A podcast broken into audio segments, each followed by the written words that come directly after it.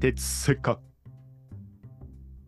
この番組は哲学を知りたい3人が知らないながらも素人あがく番組です。みそです。もうです。ともきです。はい。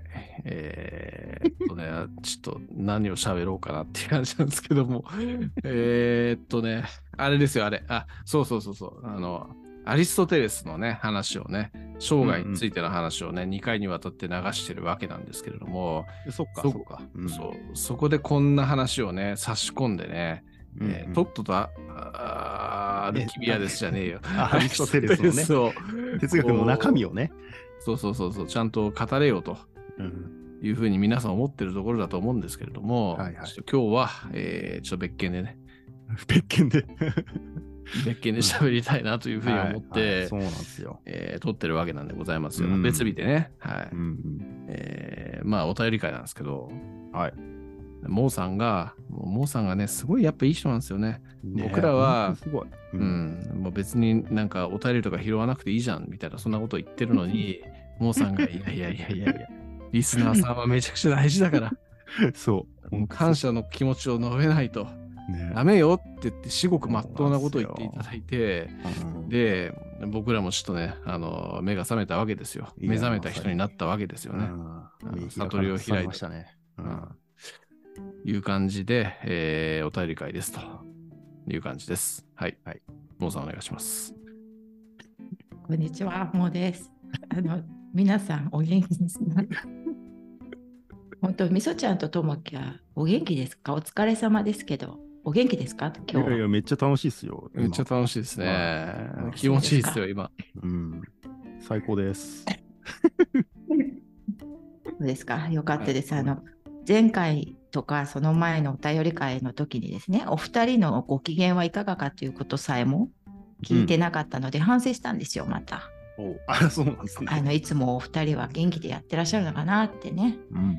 文句ばっかり私が言うからだから今日はちょっとお疲れ様ぐらいは言おうかなと思って、ありがとうございまはいす。、大丈夫ですか？お気遣いありがとうございます。ありがとうございます。ということでねはいはい。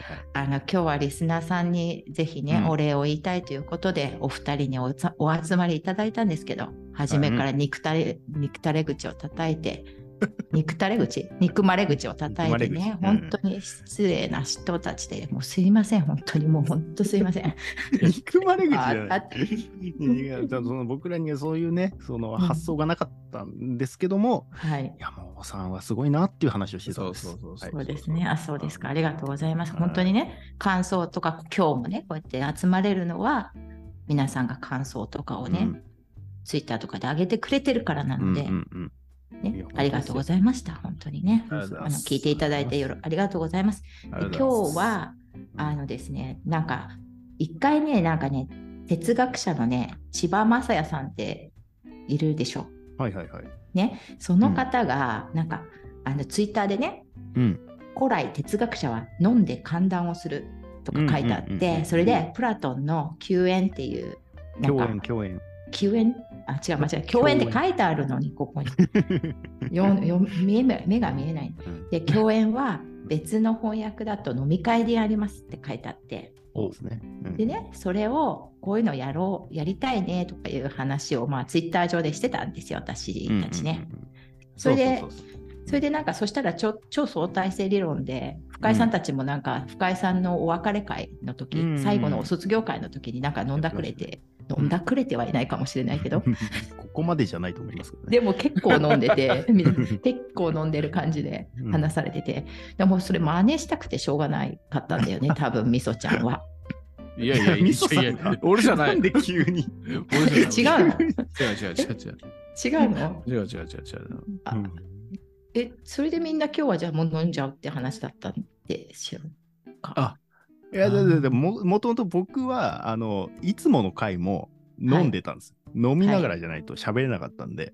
ああ、そうそうそう。だから、そんでそはいそのね、ともきが飲んでるなら、俺も飲むよってみそさんが言ってくれたみたいな感じです。そうなのかな？そうですね。そうそうそう わかんないけどそうそうそうそう。ああ、そうなんですか。だから、ということでもうご機嫌な感じで今日は行かせていただきますのでね、ちゃんと後で編集してください、みそさん。うっす。ははい。で、あのですね、今日は全部は読めないんですけど、あのリスナーさんいつもね、あのツイッターであのつぶやいてくださる方ね、お名前をお呼びさせていただきたいんですけど、あの本当いつもありがとうございます。あのありがと高ピうございますさん、黒猫さん、ゴンタさん、モグタン、猫が好きさん、はい敵流山さん、うんブーヤさん、うんアルファベットの愛さん、ねはい。い、つもありがとうございます。いろいろツイッターでやり取りをさせていただいててですね。で、読む読みたいのはですね、今日は、えっと、Apple ポッドキャストの方にリビュー、うん。レリビューじゃないよ、レビューをいただいてるね、はいはいはい猫が好きさんがね、うん。あの、あ、えっとね、鉄セカと民セカ過去会が、こう、み鉄がえあ鉄セカを聞いていると、民セカ過去会哲学会への、えっと、うみずなんか、誘いに抗えないっていうことをおっしゃってて、うん。うんその辺、なんか、みそちゃんも言ってましたけどって書いてあったんですけど、うんうん。だっけ？そう、鉄セカを聞いてると、じゃあ今度民セカの方も聞きましょうね、みたいな感じで。はいはい。そうやってつなげてかき聞いてくださってます。いやいやはい、ありがとうございます。すげえステマみたいになってるけど。えそんなつもりはないですよ。そう、だからそういう感じで聞いてくださってるそうです。はい。猫が好きさん、本当に Apple Podcast の方もレビューをしてくださってありがとうございますあ。りがとうございます。ありがとうございます4.5です、星は。そうなんですね。うん、はいありがとうございます。もう、そのさ、どっちでもいいけどっていうような態態度をやめてくれる。そんなことないですよ。いや、本当にありがたいと思ねってますよ。本当にねうんはいうんで、あとまた、民生化とやっぱりつづつなげて聞いてくださってる人が多くて、えっと、尺八奏者、ちょっと言えないんだけど、うん尺八奏者の敵流山さんが、うんうん。やっと77、デモステネスデンに、パクスマコドニアカ、ちょっと出てこない すいません。パクスマケドニカを聞いています。マケドニア？マケドニカマケドニカマケドニカなんですよ、うんうんマケドニアによる平和っていう意味です。うんうんうん。そこを聞いています。最近これしか聞いていません。すごいですね、民生化の人気は。今更かもですが、面白かったです。で、私これ読んでみて、あこれ民生化のことじゃんと思ったんだけど、なんでわか、読んだかというと、ハッシュタグが鉄セカついてたんですよね。うんうんそうやってつけていただいて、なんかつなげていただいてるのうんありがたいということです。あの読ませていただきました。ありがとうございます。はい。ありがとうございます。え？はい、次ですはね。いはいはい。えっと、高木さん。あの前ね、エルさんという方から、みそちゃんがどの哲学者に似ているかっていういうことを、ともきに言ってくださいっていうお手紙があったんですけど、うんうんエルさんね。はいはい。はい、それでみそさんがヘラクあのそれで高木さんのあの感想がみそさんがヘラクレイトスヘラクレイトスの川って北条記の北条記ほんとごめん 北条記の行く川の流れは絶えずしてと似てるなって思いましたと。はいはいはいはい。同じ水には入れないってやつですよね、ヘラクレイトスの。うん、えそうなんだ。どういうことですか？いや、だから、その、ヘラクレイトスは、こう、あるけ、その、この世の根源を火火だっていうふうに言ったんですけど、その火っていうのは、こう、移ろいゆくものみたいな、その火ってこう、ななんつうんですか、現物としてある感じしないじゃないですか。だからなんか、あり、ありかつない世界がこの世界なんだよ、みたいなことを言った人なんで、こう、うこうな流れる世界みたいな、その、え輪廻転生とかも言ってましたし、だから、ななんつうんですか、そういう感じですよ。その、なんか結構仏教に近い感覚はあるのかなとは思いますけどね。まあ、そこまで詳しくないんでわかんないですけど、ちょっとそのニュアンスはわかりますよ。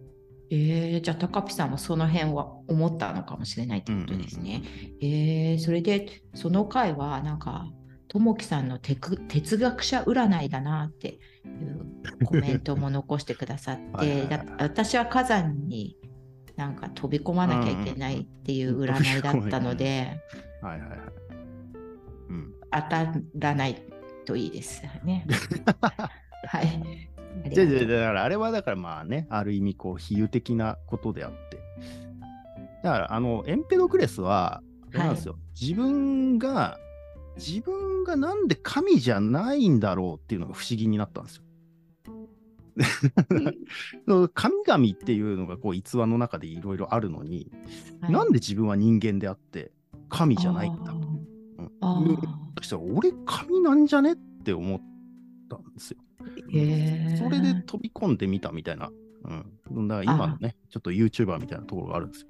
なるほど。ああ、そう、あの。とりあえず火山飛び込んでみましたみたいな。そうだよね。エンペドクロス？エンペドクロスだっけ？クレス？クレス。うん、エンペドクレスだって私は言われたんですけど、うん、それが似てるかどうかわかんないけど、そういえばそうだよね。なんで私たち神様じゃないの？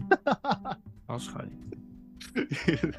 それを言うところがエンペドクレスですよね、まさに。確かに。そうか。うん、ねえ、なんでいいよ、あなたたちは神様じゃなくて、じゃない私は神様でもいいよ、ね。神様じゃないのは僕は不思議でならないです。うん。確かにね。そうそう納得いってないんで。うん。いやそれを解明するためにも頑張って勉強しましょう、私たちは。そうですね。神とは何かね。そうですね。本当に。しかし、あれだね、高木さんはさすがインテリチックなこと言ってくるね。ねそうですね。工場機をここで出してくるっていうね。ね素敵です。うんうん素晴らしい。ありがとうございます。はい、ありがとうございます。あとですね、モグタンがあのソクラテス会の感想でですね、うん、えっと、このこういう感想をあのツイートをしてくださって、聞いているポッドキャスト番組が、軒並みソクラテスのお話をされていて面白いなと思いました。で、それをね、血の、血の遊びっていう番組と、サイエントーク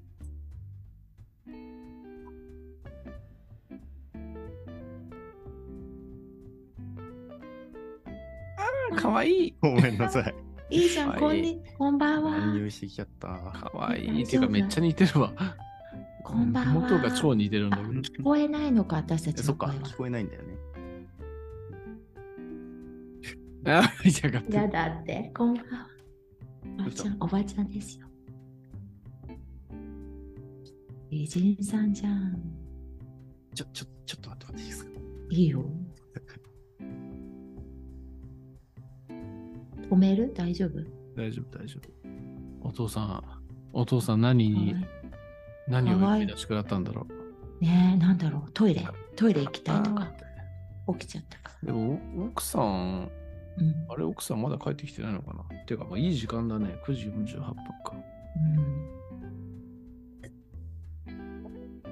そこに見えてる白いものは、ともきさんの服なの？かどこに見えてる？この、なんか黒いところに見えてる白いものがあるじゃないですか。マイクの左側に。うん。おドアノブかな？え、いないでしょ？そこには。いや、多分いないと思いますけども。そこの白い、白いものが何なんだろうなと思って。今ね。そこでなんか喋ってるのかなえ、奥さんがお出かけしてるかも？奥さんが今日はなんか、女子会かなんかでお出かけしてて、うんうん、で、娘さんと、うん、ベイビーもいるんだよね。ベイビーと、ベイベイビー、まあ、ベイビーは奥さん連れてたのかな？わかんないけど、まあ、そんなことをやっていたみたいな感じらしいですよ。大変。みそちゃんも2人いるんだっけ、お子さん。いや、えー、っと、今はまだ1人。まだ1人。え、妊娠してるとか？奥さん 9, 9月に生まれる予定そうなの？みんな知ってるの？それ。いや、別に隠してもいないし、どっかしらで何かしら言ってるような気がするんで、そうなんだ。えー、おめでとうございます。あだすだ9月生まれ？じゃあ。うん。ああ、そうなんだ。女の子？いや、わかんない、まだ。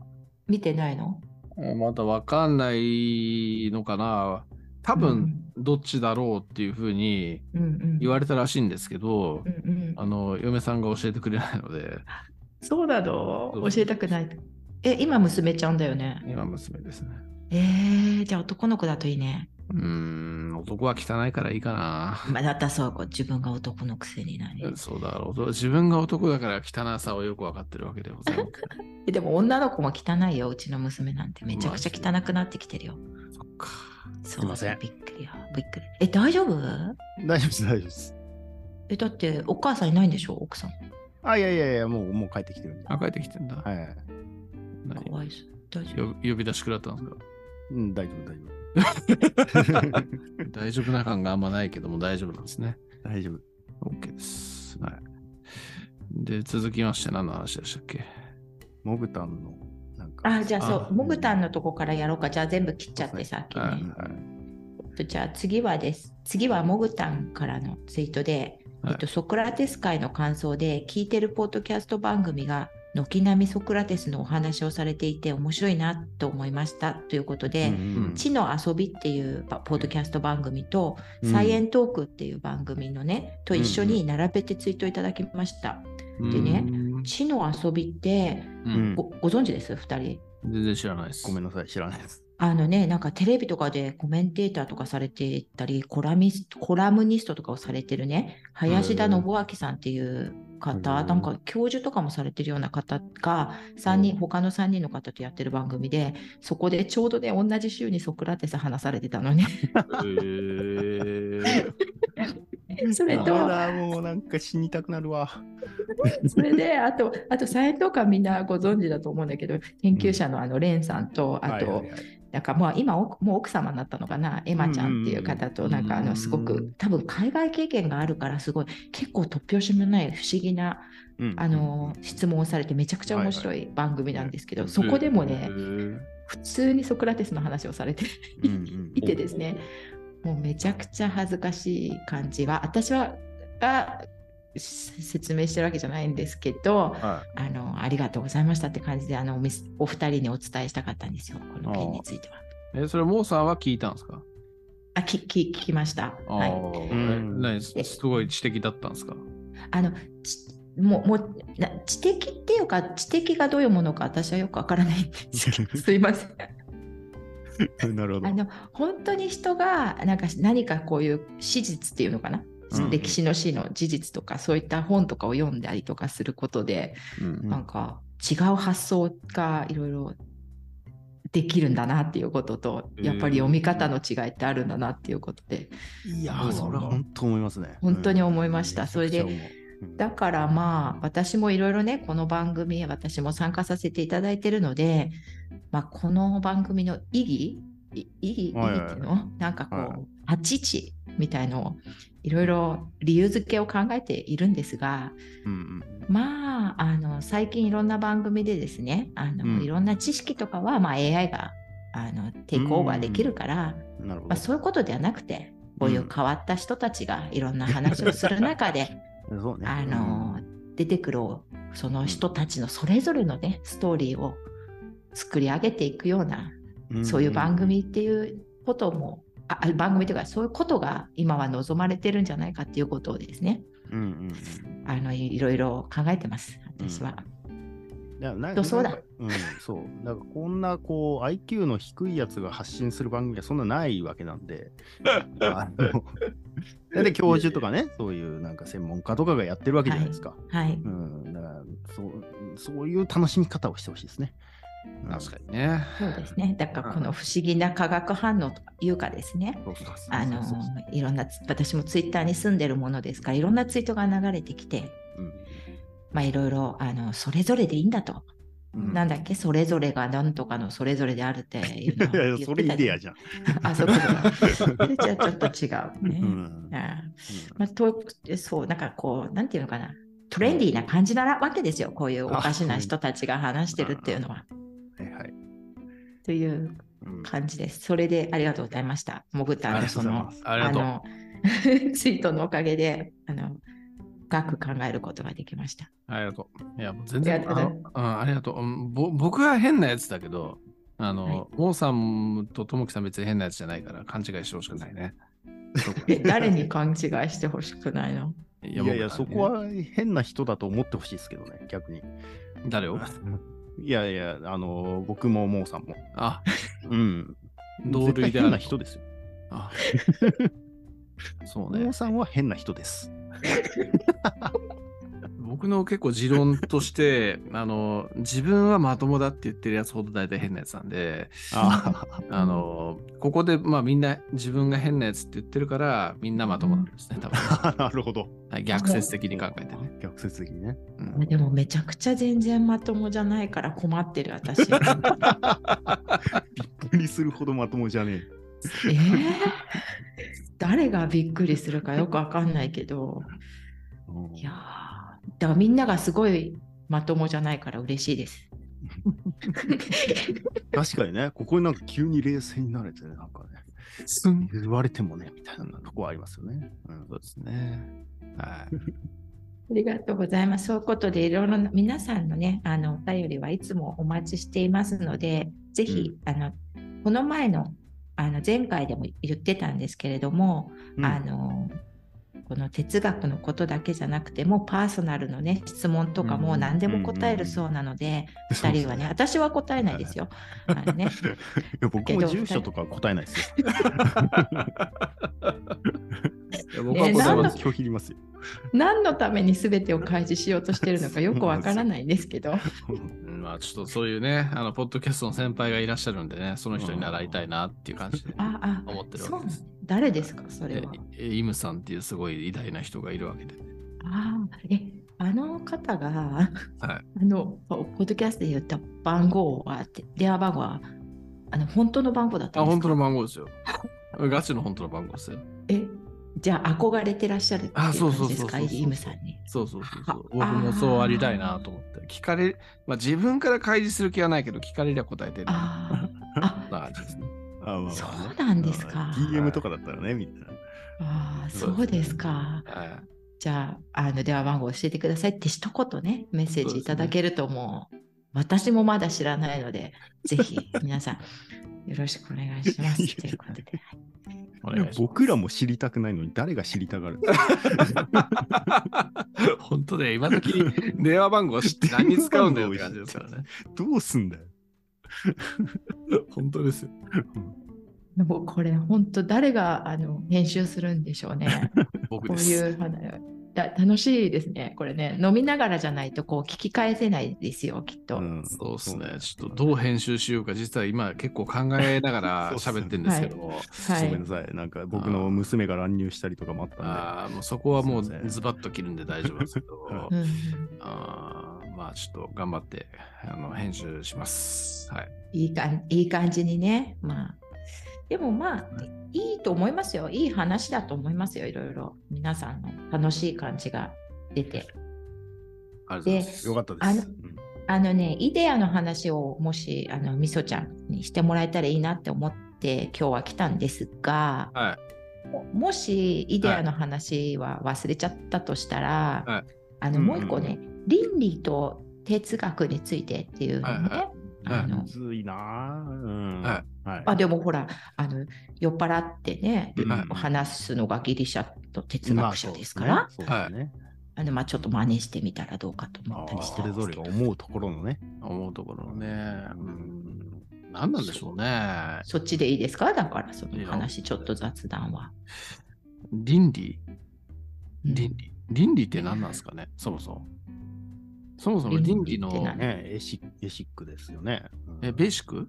エシック、 ethic ですね。 ethic ク発音がよくなる。うんエシカルなね、エシカル。そうそうそう、エスカ、エスカ。えっと、エ ethical consumer とか言いますね。あの倫理的になんか消費するというか、うんそういうのありますよね。。批判的な感じ？でも要はこれを犯したらやべえよみたいなそういう感じですかね。人ぶっ殺したらやべえみたいな。まあまあまあまあ、そうね。そうそうそうそうそう。まあ、道徳に近い概念。道徳と倫理ってなんやねんって感じがするんですよね。うんそうそうそそううそう。そこはね、結構むずいらしいっすよね。あそうなんだやっぱ、うん、分けて使ってない人もいるし、うんなんか分けてる人もいるし、みたいな。うんなんか道徳の方がもうちょいかっちりした感じ？うんみたいなううんん、法律とかも含め道徳みたいな使い方をしたり、まあ、カントとかはね、特にね、道道徳、その提言的な道徳法則があるみたいなことを言ってる人なんで、だからそれをこう法律としてちゃんと、う近代の社会では運用しようよみたいなことを言ってるわけなんで。なるほどね。うん、だからまあそういう意味では道徳の方がちょっとこう、うん、なんつうかかっちりした感じはあるかなって気はしますね。だから倫理とかで問われるのはやっぱこうなんか動物を食っていいのかどうかとか、その、男性と女性のね、こう権利の問題とか、なんかそういう感じなのかなとは思いますね、現代だとね。うん、でも道徳じゃねえや、倫理っていうのもアリストテレスがこう分けたそうですね。そうそうそう。からですよね。うんうん。うん、まさにそうだと思います。もともとは哲学の一部だったわけでしょ？そうです、そうです、そうです。そうですよね。うん。でもなんか、アリストテレスが言うには、倫理とか政治学、その倫理と政治学を同じカテゴリーにしてたんですけど、うん、まあ、それは、なんか、ざっくりでいいよみたいな言い方をしてましたね。あの、なんか数学みたいな、そのかっちりしたあの考え方をしなくても、なんとなくみんなこんな感じだよねっていうところで、蓋然性みたいなところで満足すべきことだろう。みんなこう共通した何かみたいな逆にないんじゃないかなって思ってたのかな。実に相対主義的な感じだね。まあ相対主義まではいかないんでしょうけど、まあそれをこう突き詰めてみんなで考えていこうぜみたいな感じなのかもしれないですけど。うん。なるほどね。うん。まあよくわかんないですね、倫理。うん倫理って本当にあるのかないのか。ある、倫理というものを考えてる時点であるんでしょうけども。まあ、そうですね。そうですね。パルメディエス風に言うとね。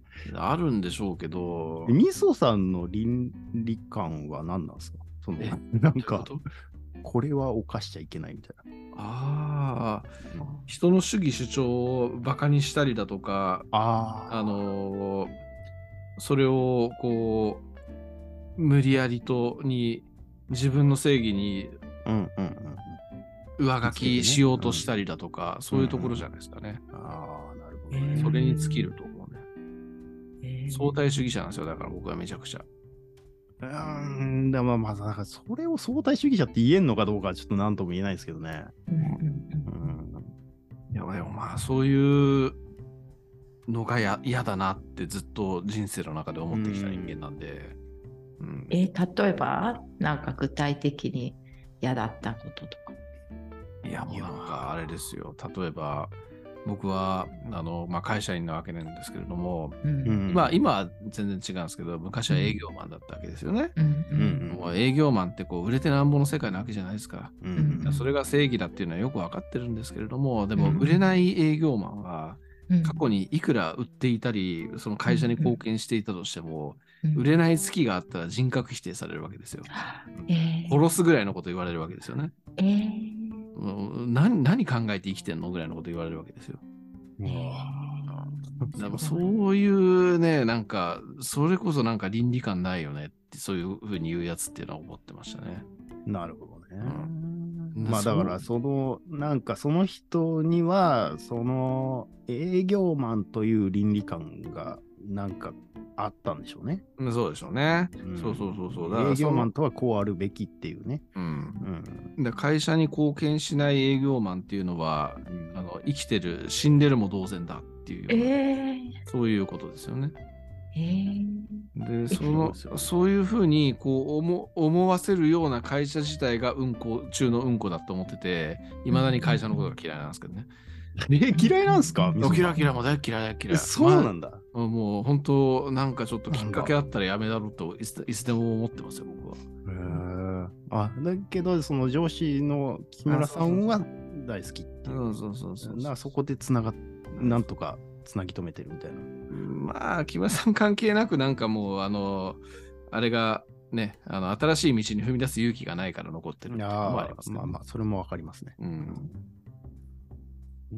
いやだからそれが本当古典ラジオとか聞いてるとさやっぱりそうじゃなくって、うん、でもそういうふうに言ってくる人クソクソですとか言ってくる人も、うん、そうさせられちゃってる感がだんだん出てくるじゃない？古典ラジオとか聞いてると。そ,、の仕組みの中でそうするしかないみたいな。うそういうふうにこう、ね。うん、そうなんかプログラムされちゃってるなみたいなのはすごく浮き彫りになってきてるからだからそれでもまあそれを気づかないでプログラムされたまま自分が生きていっているのでいいのかそれはどっちが選ぶ感じなのかなって思うよね。まあそうでしょうね。うん、うん、まあか、うん、それはね限られた人生なのでって感じだよね。そういうなんか、うん、うん、難しい。いや難しいし、うん、なんかね、うん、まあしょうがねえよなっていうふうにも思ってる部分はいろいろあって、うんうん、あのもう倫理観っていうのも結構移ろいゆくものものなんじゃねえかなっていう気がするんですよね。だから結局昔はね20年前とかそれぐらいの時代っていうのはえー、売らないと殺すみたいなことっていうのが平気でまかり通ってた時代なわけなんですけれども、えー、まあ、今そういうこと言ったらやっぱりパワハラだとかいけないっていう感じになってきてるわけで、でそういう当時そういうことを言ってきた人たちっていうのもそれに対応してるわけなんですよね。うん、うん、だそういうのは良くないっていう感じで。対応しているっていう状況の中で、だ当時の倫理観と今の倫理観ってやっぱ結構こう違っている。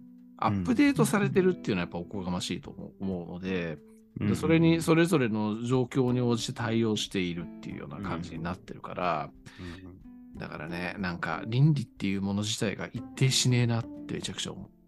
うん、うん、ただ、まあやっぱりこう、人を不愉快にさせるとか、人を不快にさせないようにするとかって当たり前の道徳じゃないですか。うんうんうん、だそういうようなものっていう道徳が、まあ、倫理と道徳っていうレイヤーがなんかちょっと違うみたいな話ってさっきちょっとともきさんしてたような気がしますけど、うんうん、そっちの方にこう、ね、あの、お引越ししてきたらいい感じになるのかなみたいな話で思ったりはしますね。なるほど、なるほど。うん。だからその道徳がちゃんと、本当にこう人殺しちゃいけないよ、人を不愉快にしちゃいけないよ、うん、人を傷つけちゃいけないよっていうところが、うん、だ倫理っていうところに、こうちゃんとお引越しをしてきたら、すごくいいんじゃないかなっていうふうに思いますね。なるほどね。ああ、そういうことか、それがあらゆる世界においてね。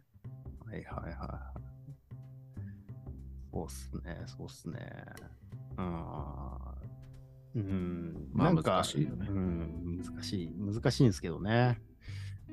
そうまさになんかこう、なんかトロッコ問題みたいな、ああいう、なんかあの、ね、倫理といえば、その、じゃあ自分がね、その、どっちを選ぶのかっていうのをひたすら突きつけられて、うん、なんかそれを選び続けるみたいな、どっちかを選ぶと5人がなくなっちゃってどっちかを選ぶとどっちにしても1人はなくなっちゃうとかっていうんだよねトロッコ問題って。そうですね。違ったっけ？そんな感じそんな感じ。ね、うん、だからどっちにしてもえだけどじゃあどっち選ぶのよだよね本当にね、うんうん、だもうあれああと後から後にどんどんなんか厳しい条件加えられていくんで。そうですね、そうそうそうそう。でも私はやっぱりさそれ今前はってあのみそちゃん言ったけど私はまだやっぱり今でも見えないところでそういう人たちがいるっていうのをちょっと想像していてね。でだからやっぱり私はちょっとね本当あのなんでみんなの酔っ払ってんのにめめちゃくちゃ真面目な話になってんだけど。うん、いや、全然大丈夫ですよ。あのさ、うん、あのだから、なんか哲学とかやっぱりみんないろんな人が学んで、なんか、なんか本当はさ、人間なんていいことしたりとか、いい気持ちがいい方がいいに決まってるって思ってるから、うん、なんか、うん、みんながそうになってほしいなって思ってるの、本当は。うん、本当その通りだと思います。うん、ね。だって、なんか、自然にしてたらそうやって人間ってどうなんだろうねとか言って、なんか想像してさ、なんかあの空見てさなんか星とか見てさ天文がどうのこうのとかっていうようなさそういうあの生物なんだよ私たち多分、ほっといたら、うん、そうそうそう、うん、まあその裏でローマのあのなんていうんだっけあのとえっとターミネーターじゃなくてなんだっけえっと、なんだっけターミネーターじゃなくて。グラディエーター。そうそうそうそう、うん、ああいうこともしてたから、うん、どこの人間の中でこうねそのグラディエーターになれなっちゃう人とこっちは違うって言って普通にしてたから、うん、それはもうちょっとよくわかんないけどその辺の感性というか。うんそれ倫理とか関係あるのあれ。いや、あると思いますよ。現代だって、まあね、言うてそう変わんない気はしますよね、なんか。うん、そのね、それこそアリストテレスはね、その、やっぱこの国家を運営するには奴隷が必要だみたいなことをね、えー、結構力説してた人ですけど、うん、まあまあ、現代世界っていうか、この資本主義だって、うん、まあそんな奴隷と変わらないような状況の人たちだっていっぱいいるわけで、うん、うんまあその意味ではアリストテレスは現代まで通じる経眼を持ってたんだろうなみたいなところは思いますよね。うん、そこねなんかアンタッチャブルな部分みたいなのっていうのもねこうバッファとしてめっちゃあるよねって思うんですよね、現代ってね。確かにね。確かにそうね。だ今言ったような、こう、結局は奴隷と同じような感じじゃんっていうような人たちっていうのが、やっぱりいたりっていう部分もあるし、だ働き方改革だっつって、まあ、みんながなんか人間的な生活を送ろうみたいな感じで言ってる中でも、とは言うものの、学校の先生とかね、うんうん。うんあとはまあ自衛隊とか軍隊とか警察とかね、消防士さんとかね、そういうようなところに関しては、そういうものは適用されないみたいなね、部分っていうのがあるわけじゃないですか。ね、うん、だ人道的な生活をこう遅らせていたら多分そその人たちのクオリティっていうのは担保されないからそれは今まで通りやろうみたいなね部分っていうのがあるわけでやっぱね、一筋縄じゃねえんですよねっていうふうに思うよね、うん。そうなの、なんかさ、本とか読んでるだけとか、あと本当に日本でね、うん、普通にこう東京とか歩いてたりしたら見えない部分とかいっぱいあって、だから私、ほら海外にいていつも思ってるのは、本当に格差があるからね、うん、国によってね。だからそういうのとかってやっぱりアリストテレスすごいよね言ってるすごいですよね、うん、なんで分かっちゃったんだろうと思って、それがないと成り立たないっっていうふうに言い切ってるわけですからね。すでに渦中に渦中というかそこにいたのに、どのくらいのこう俯瞰してたのかっていうのが想像できるよね。うん、だって他に世界中見てたわけじゃないのに、うん、ね、地理的にそんないろんなことが知ってなんで知ってたんだろうねって思うよ、うん、本当に。そうよね。まあ、あと、うんまあ、逆になんかね、古代の奴隷よりも今のその本当に貧しい人の方がしんどいんじゃねえかなって想像はしますけどね、なんか。うん、ああ、そうなんだ。うん古代の奴隷はね、なんかまあ、うんうん、その物扱いだったんですけど、うんうん、まあ、ある意味、こう、ペットみたいな、今のペットみたいな感じ、まあ、その可愛がられるとかではないんですけど、うんまあ、一定こう囲われて、まあ、別にその食うには困らないみたいな状況だったわけですよ。それでまあ、その、まあね、掃除洗濯とかね、そういう家事全般とかやらなきゃいけないみたいなのはあったかもしれないですけど、うん、まあ、なんか賃労働の方が逆にこの辛さはあんのかな、なんつうのかな。うん、個人主義というか、なんか責任を一人ずつに渡されてしまっているからね、そう、ね,、いうこの。この家の人みたいなふうにはなかなかならないというか。うん、自己責任論みたいなのはあるしね。そうだよね。うん、なんか沼にはまってきちゃった。持ってきたね。うん、これ問題なんですよ。でも、でも、だけど、だから私はね、思うのはね、うん、あの、本当に、あの、ちょっとずつだけど、より多くの人が今よりもね、より多くの人がいろんな発想を変えて、うん、いろんなことを知っていけば、あの、なんか絶対って言っちゃいけないけど、うんうん、少しはね、救われるというか、うん、気分がよく生きていける人が増えるんじゃないかっていう望みはあるんだけど、うん、どうかしら？いや、それだからソクラテスが言ってることですよ。だからみんな知っていこうぜと。知らないだけでしょ、みんなっていう話をしてるそうなんだ。そうそう知らないからなんか悪に手を染めちゃうし、その知っていればそんなことはしないんだよっていうことを言ってるわけですよ、ソクラテスは。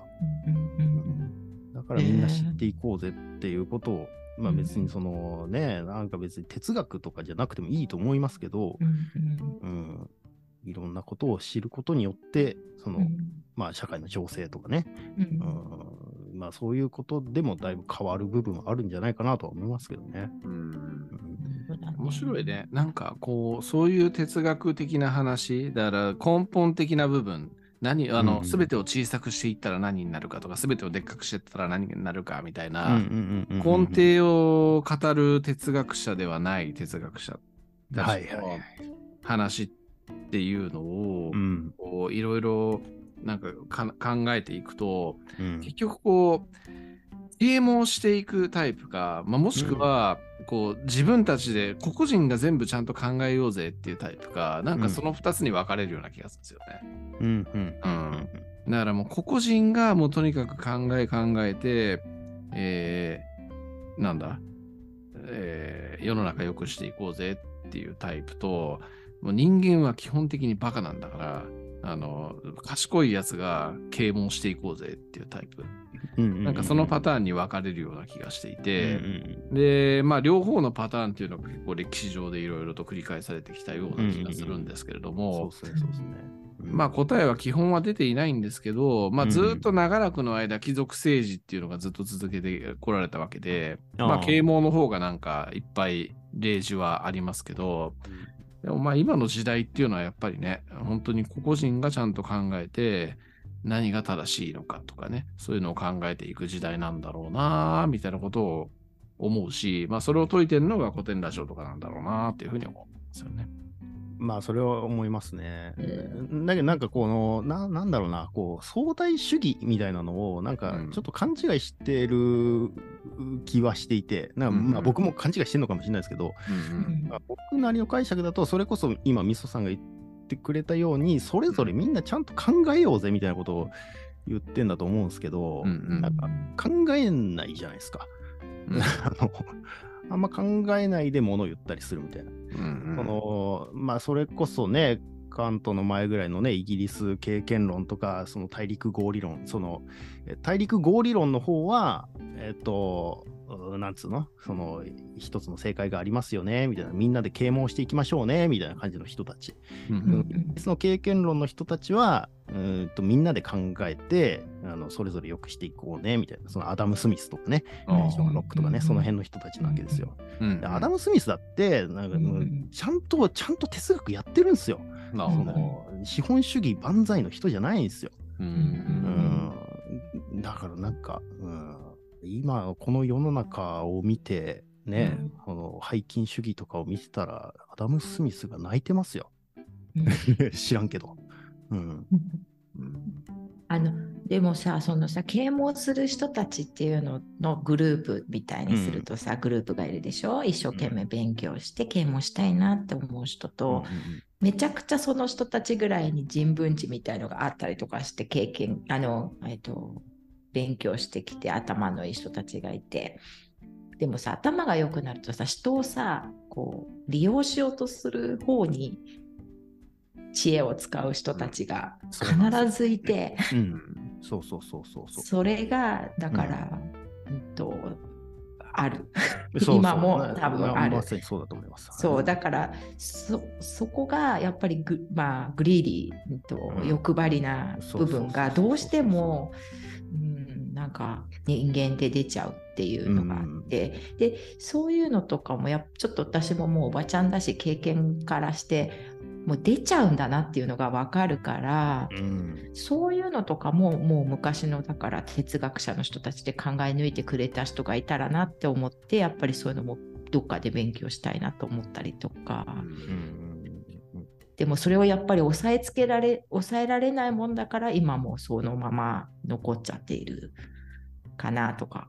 まあね、まあね、そうなのかな。そうかもしれないそう。だって全員がねお勉強一生懸命したくさん知ってる人が、みんなちゃんとわからない人たちに教えようとすればね問題ないはずなのに。うん、まあ、こう教える？だから君主が啓蒙君主っつって、こうみんな、あの人民とか部下たちに教えるっていうんだったら、それはこうんう立場上わかるじゃないですか。はい教えやすいっていうのはわかりますけど、まあ、例えば僕がさっきちょっと経験した話の話で、うんうん。例えばね、なんかこう、売れていなかった営業マンに対して、うんうんうんあの人格否定してくるうん上司みたいな人間に対して、そいつに対して啓蒙することはできないわけじゃないですか、部下の立場から。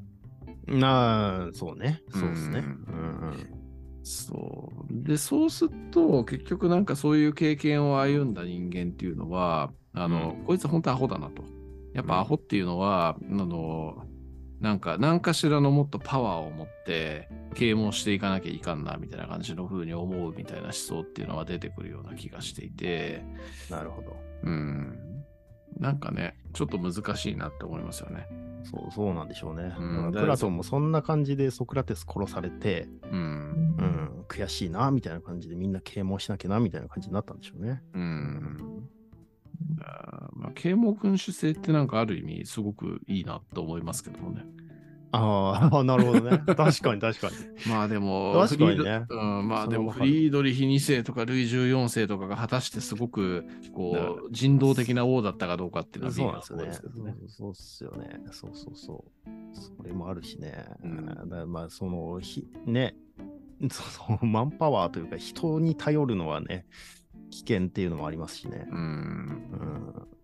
うん。まあ、そこからね、こう、19世紀、20世紀、21世紀っていう、この流れの中で、まあ、ある程度人類学びつつ、うーんまあね、そのアダム・スミスがいた頃のイギリスよりは多少良くなってんじゃねえの、イギリスもっていう ところなんですかね。わかんないけど、なんか、うん。まあまあでもなんかやっぱ人種差別が良くないよとか、こう男女差別が良くないよとか、身分差別が良くないよっていうのを、実質はどうあれまあ、名目上それが正義っていうふうに表立ってはなってきてるわけなので、まあ、うん、いや、なんか、うん、個人的にはそれが結構大事だと思ってますけどね。うん、そのね。まあ、うん、ポリコレ言い過ぎんのもどうかなとは思いますけど、なんかそれがちゃんとバリアになってるというか、うん、うんなん。かそれで叩かれるって思って言えないっていう状況みたいな、うん。それがまあ道徳的なのかどうかはさておきっていう感じなんですけど、うん。うん、まあなんか、その歯止めなくなったらちょっとやべえだろうみたいなところはありますけどね。うん。まあ、とはいえ最近のテレビとかつまんなすぎるとは思いますけどね。わかる。あの見てないけどね、そもそも。うん見てない何が、なんでつまんないと思うそうなどうしたいの下ネタとかないどうしたの？からっすよ。下ネタとかがないからっすよ。いや、今日全然つまんないじゃん。ずっと真面目な話いやいや、そんなことない、そんなことない。いや、こ下ネタとかね。真面目な番組は真面目な分番組で大好きなんですよ。うんうんうんうん。なんでつまんなくなっちゃったと思う？テレビ。うーんいや、まあ、あの、単純に言うと、その、うん、人口構成的な話なのかなとも思いますけどね。なんか、こう、ね、視聴率を取らなきゃいけないわけなんで、うん。うん、まあね、もう、その60代とかにフォーカス当てなきゃいけないみたいな、そうそうそうそう。うんね、ところになってくるわけなんで、まあそりゃ僕らにははまんねえよな、みたいなところもあるし、近いからね、私わかるけど、わあ、この人たち私たちをターゲットにしてるよな、しか、としか思わないからね、ほんと見てて。うん。うん。ままあ私たちに合わせてくれてんだけどね、もう昔から。いつもね、もう私たちがこもう 物事ころついた時から私たちの年代をこうフォーカスして生きてきてくれてた人たちだよね、きっとね。マスメディアではね。まあ、あとはあれですよね。やっぱ黎明期っていうのは、こういろんなね、あの、ものって群雄割拠の時代なわけじゃないですか。そっかそっか、そうですね。そう、んいろん、な、えー会社っていうのがあって、いろんなプロダクションとかっていうのがあって、うん。企画する人もいっぱいいてっていう状況なわけですけど、それがやっぱりある程度統合されていって、うん。えー優秀な人間っていうのがもう限られていくわけじゃないですか。プロダクションとかね、そういう事務所とかってういうのが。ん。あ、そうかそうかそうか。そう。すると結局もう今、今ね、吉本興業とかジャニーズ事務所っていうところに統合されてしまって、でそこに対する忖度だとか、うんでそこの人たちがやってるものに対する広告みたいなところっていうのがすごく強くなってきてしまうっていうね、そういうところもあるのかなっていうふうには思いますね。そうだね。まあでも絶対インターネットがあののね、まあまあなんかコンテンツが多くなってきてるから、もう間違ちね、あのチョイスが多くなってるから、うん、昔本当ラジオとテレビしかなかったからね。うん、うん、テレビも1台しかなくても、なんていうの、今日は私の1時間とかいう感じで見れた時は嬉しくて、それ、その嬉しさでさ、生きてこれてたけどさ、うん、みんななんてね、1台ずつモバイル持ってて、で、デバイス持ってやってるから、ありがたみないもんね。テレビの。ね。昔はさ、まだチャンネルだった時だからね、こうやってガチャガチャ、あ、ダイヤル？ガチャガチャとか。はい懐かしい、うちもそんな感じでしたよ。あった、初めはね、それでそれがプッシュになって、で、だんだんリモートになってみたいになったらさ、ありがたみが違うもんね、やっぱりコンテンツの。う、ね、んで、早送りできちゃったりさ、今はさ、はいはい、前はそんなのさ、ビデオができてるからの時代だからさ、やっぱ満足度とかが変わってきてるね、どういうふうに満足になるかとかね。めちゃくちゃそれありますね。うん、全然時代違うもんね。ともきなんかも全然違うもんね。そうですね。僕はもうリモコンでしたね。もうね生まれたら、生まれたら、生まれたらビデオあったでしょ？ビデオありましたね。はい、ね、うん、大騒ぎだったもん。あのベータとか VHS 出た時どっちにする？みたいな。知らない知らない。うん、カセットテープとかさ。はいはいはいはい。そうそうそうそう。だからやっぱありがたみが違ってるのはあるよね。面白いもん、コンテンツやっぱ面白くなってると思うもん。言いたいこと言ってるって感じするし。だけどそっちを見ないよね。うんうんうんうん。そうね。もっと見たいものを見れちゃうからね、最近は。自分がね、推してるもの。って思うよね。まあそう当に。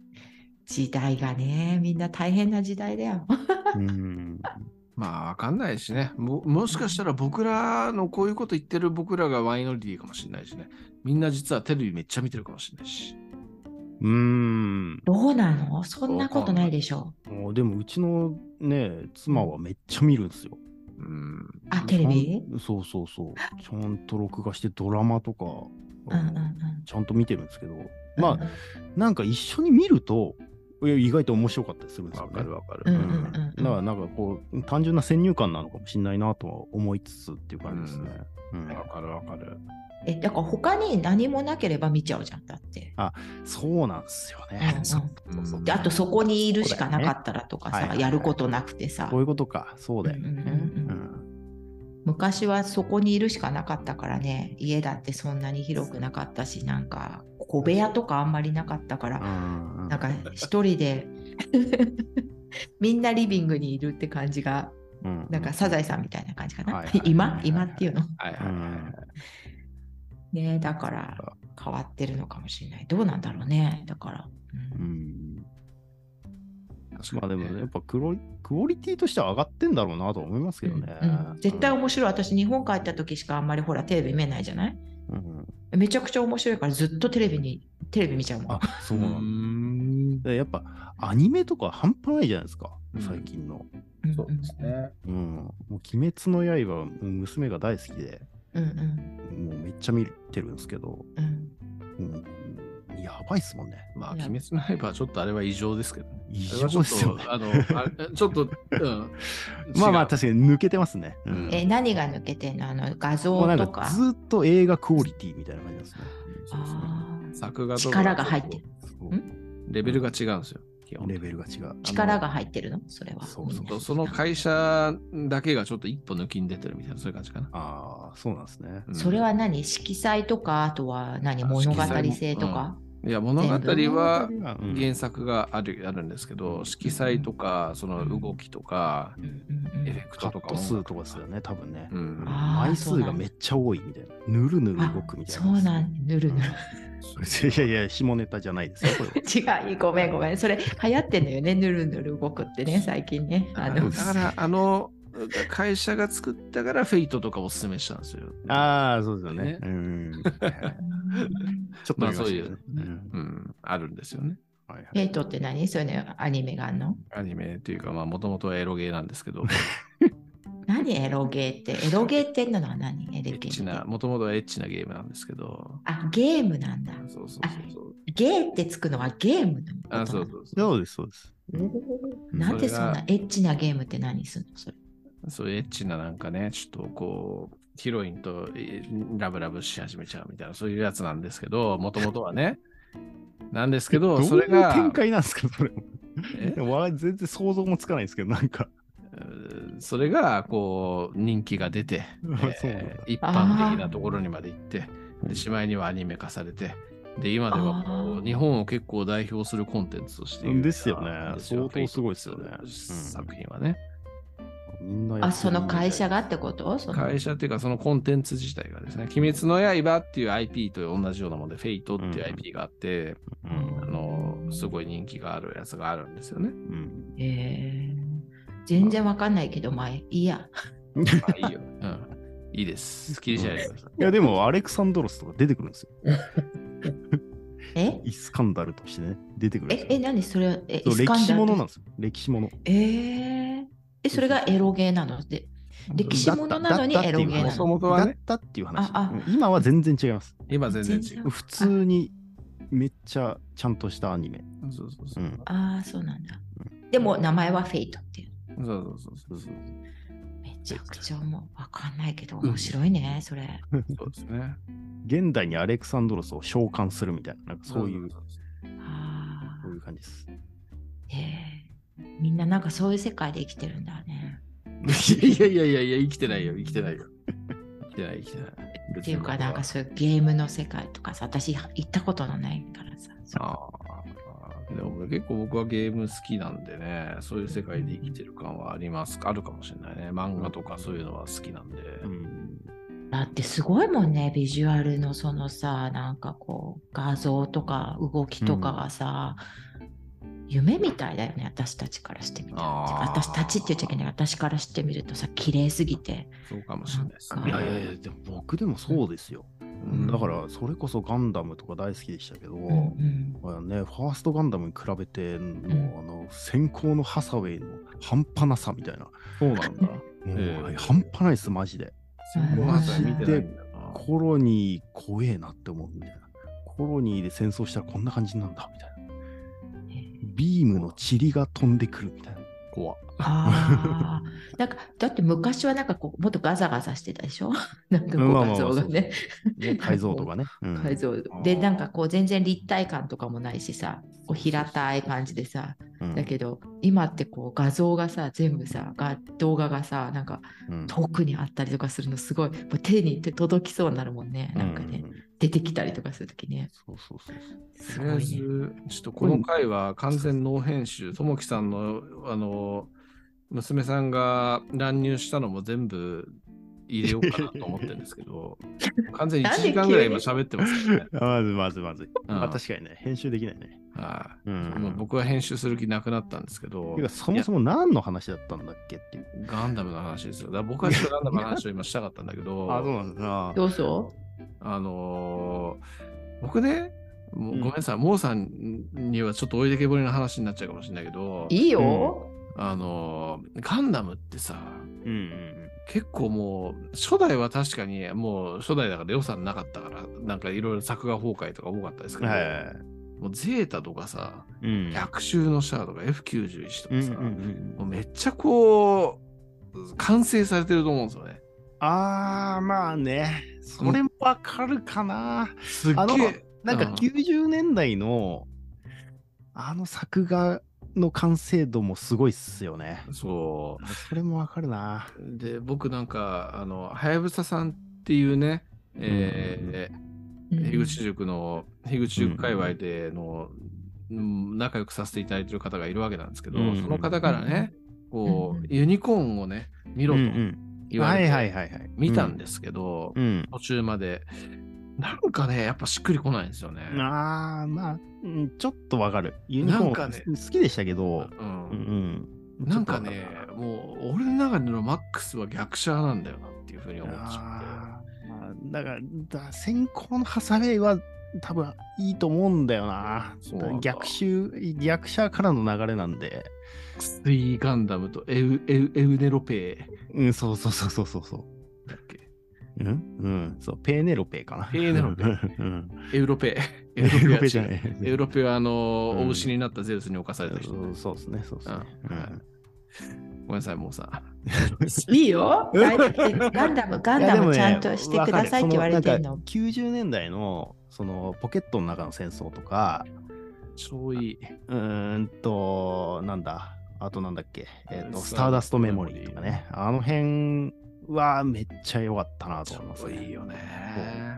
ちゃんと動くし、うんうん。でそれをちゃんと一枚一枚書いてたっていうね、すごいよね。あの凄さはありますよね。CG でさえ手抜いてるのにね、現代はね。そうそうそうそうそう。それはわかります。クオリティが高すぎるのを見てしまうと、なんか、頑張っているものなのに、うん低クオリティに思思えてしまうという、ちょっとこの、ない感じがね、あるんですよ。はいはいはいうんはい。わかるな哲学的ですね。けど何の話なんだっけ、これ。いや、哲学的な話です、ね。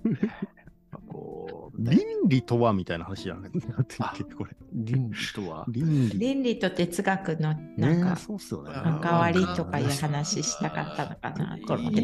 イデイデアとはじゃないの？うんじゃイデアは忘れちゃったって言ったから、あみそちゃんが、だから。え、イデアとは何なんですか、皆さんにとって？うん私は分からないから聞いて、聞いたんだよ。あいやー、だ僕もわかんないですよ。なんかその、なんかプラトンの言うところしかわかんないんで。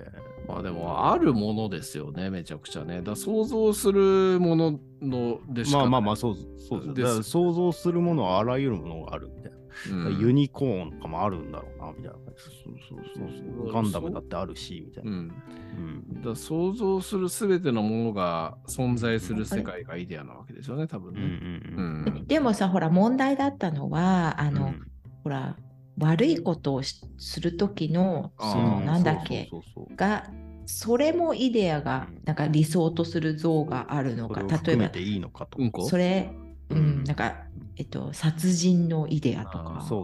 あるとおかしいよねっていうことがあって、だから、その辺は考えつかなかったのかな、プロタンはね。いやー、どうなんですかね。まあ、そこまで深く読み込めてないんでわかんないんですけどね。なんか徳の概念っていうものがあるからなんじゃないですか、その辺っていうのは。よくわかんないけど。うん、なうん、そうですね。だから、その、えっ、と、まあ、その、ないいいい世界、全、善の世界、えっ、と、うんイデアの世界というのがあって、それを欠けたものが、その悪しきものだみたいな考え方なんだと思うんですよね。うん。だから、そのイデア界には少なくともそういうのはないっていう考え方をしてたんだと思うんですよ。まあまあ、それはそれでまあ、うん、論理的に通ってる部分もあるし、みたいな。うん。なんか、ユートピアとかさ、うんうんうん。そういう感じの概念だったのかな。なんか、まあ、こそう。なんかいいことしかないみたいな。うんうん。で、そっちに向かっ向かっていくとか、なんか、うん、方向性とかはよくわかんないんだけど、いやでも向かっていく感じだと思いますよ。だのかな。だから、その、そういう世界があるっていう。そうそうそうそうななんか、その、やっぱプラトンも、えっと、いいろいろこう美のイデアとか正義のイデアとか、うんと勇気のイデアとかいろいろ言いうん。ですけど、こう、レイヤーをどんどん上げていくと。で、なんか、究極のイデアはやっぱ善のイデアだっていうふうに言ってて、うん。その善のイデアにどう至るかみたいな話をしてるっていう感じだと思うんで、へー。そういう方向性はあると思いますね。なるほどね。うんうんだから善善っていうのがこう全てを含むみたいな感じだと思うんですよ。勇気だって美だってそれは善だよねみたいな。うんこは？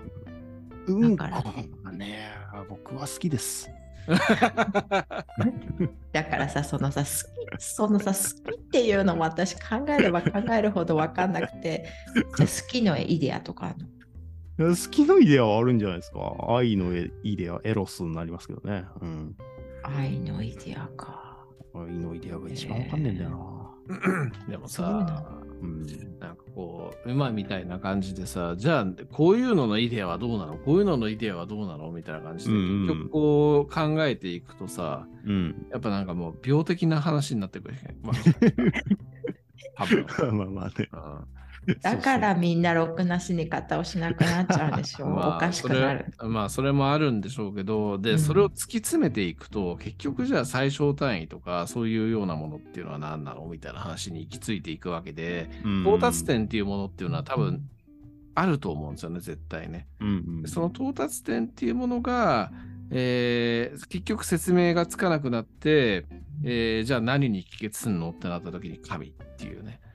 そういうところに至るっていうのは、うん、なんかプラトンに関してもアリストテレスに関してもそうですけど、うん、なんかわかんなっていうところと、まあ、富木さんがなんか、うん、ミーセカでも言ってたけど、なんだっけ、現代においてもなんか、あの、うん、最小単位を分割していくと、うん、こう、なんか、無と有に分かれるんでしょ、確か。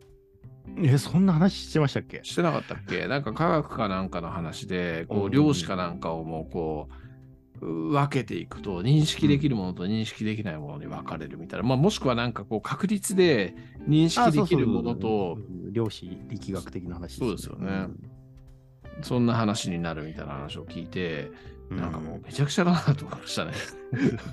じゃあそれって分割していった残りのなくなくなったものって本当になかったのみたいなね。そういう話なわけで。よね。もう本当もう現代物理学とか、まあ本当にちゃんとやったらめっちゃ面白いんだろうなと思うんですけど、全くわかんないですよね。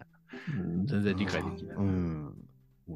なんだっけ？超弦理論みたいなね。なんか、うん、紐なんですよね。なんかもう、もはや。その、だから粒とは言えないみたいなことを言い出してて。うん。だから、紐、紐で、なんかこう。紐らしいっすよ。うん、最小単位。今んとこ言えるのが。なんかその、だから、えっと、ニュートン力学と、その、何？えっと、相対性理論。相対性理論って、やっぱ、ちょっとなん、なんつうんですか、ずれるところがあるんで、それをなんか統合して説明したい。あ、違うか。相対性理論と量子力学かな。うん、ちゃんとなんかあのやっぱ相反するところがあるけどそれを統合して何とか説明したいというのを現代科学者たちはあがいていてそれを解明するためになんか超弦理論だかなんだか、うんまあ、それで解明してるのかもよくわかんないんですけど。えー、ちょっとさ、そそれさ解明するとするじゃん。うん、誰がさはいそれで解明ですよっていうの。えまあうんこれで解明ですよとは言わないんでしょまあ、あの、今の現代科学だったら。その、少なくとも、あのー、まあ、間違ったことは言ってないんじゃないかな、みたいなことで、うん、まあ、何らかのこうノーベル賞とかを与えて、権威を与えて、うん、それをベースにみんなやってってくださいね、みたいな。でしょ、うん、あのさ、岡清さんっていう人のさ、あの、なんか、えっ、ー、と、なんか数学のすごい人なんでしょ？岡清さんってさ。それでさ、なんかすごかったんだけど誰もそのすごさがわからないから、だから誰もさその人がすごいことを言ってることがさ、同じレベルの人じゃなきゃわかんないわけじゃん。いやでもそういうのって絶対ありますよね。えだから絶対だから究極行くとさ、そういうことじゃん。だから哲学とかもああだこうだああだこうだって言ってても誰かがさ同じレベルじゃないとさ分かんないわけじゃん。うん、だからさなんかありますからね。どうすんの？みたいな感じで。もう。いやでもなんかこう考えれば考えるだけ、やっぱこうパルメニデスの言ってることっていうのは奥が深すぎるっていうところにやっぱり行き着くわけですよ。確かにね。でそしてこうみたいな、うん、デモクリトスが言っているないもまたあるっていうのに関しても、うん、奥がめちゃくちゃ深いなっていうふうに思うわけですよ。本当にないはあるのか。うん、ないはないのか。うん、うん、だって、それわかるわ。ねだってこう地球上の地球上の大気の中のものっていうのを分解していったときに、多分ないものはないわけですよ。うん、どう考えてもないものはないわけじゃないですか。ないものはない。うん、で宇宙じゃあ真空空間っていう宇宙のところに行ったときに、それもないものはないのかっつったら、うん。なん。かこう放射線だとかこういうなん。かね、そういうようなものっていうのが存在してるわけじゃないですか。そうですよ。暗黒物質とかもあるわけなんで。ね。何それ？果たして暗それも、質だって、うん反物質とかもあるんですよ、今。もうそれ何よ？みたいな。そうそうそう。だから そ、れはないでいいじゃんみたいな。そうだなないんじゃなくないんだよねって、うんないって、よくよく考えたら本当にないんじゃないかっていうふうに思うわけですよね。うんうんうんすげえなと思いますね、パルメディスメニデスもデモクリトスもね。そうそうやっぱり別にさポロッと言っちゃったことをさなんか、こうやってみんなさなんか考えたい人たちがさ本当はそんなこと言ってたのかなとか言ってさ ずっと考え続けちゃってさ人間って面白いじゃんって話だよ。超いいこと言う。そう、モーさん、超いいこと言いますね、それね。うん、めちゃくちゃいいこと言ったと思う、今。本当って言ってあー私本当さあの本当ごめんなんだけど鉄セカ何回か聞き直すんだけどうん大体のことどうでもいいんだよね。それもわかる。うん。それもわかるわかる。うん。でも楽しそうに話してくれるし、もうめちゃくちゃい知りたいから、本当にねあの、ともきとかみそちゃんが言ってること知りたいから、すごく楽しいんだけど、うん、まあんまり どっちでもいいかなとかってまあ今日思っちゃって、うん。これ言うか言わないかはちょっとあの迷ってたんだけど、思わず言っちゃった今。うんえだから、あれじゃないですか、その、あるかないかとかじゃなくて、お前はどう生きるんだみたいなところとか、それこそ倫理とかね、そういう方面に、モーさんは興味があるからなんじゃないかなと思いますけどね。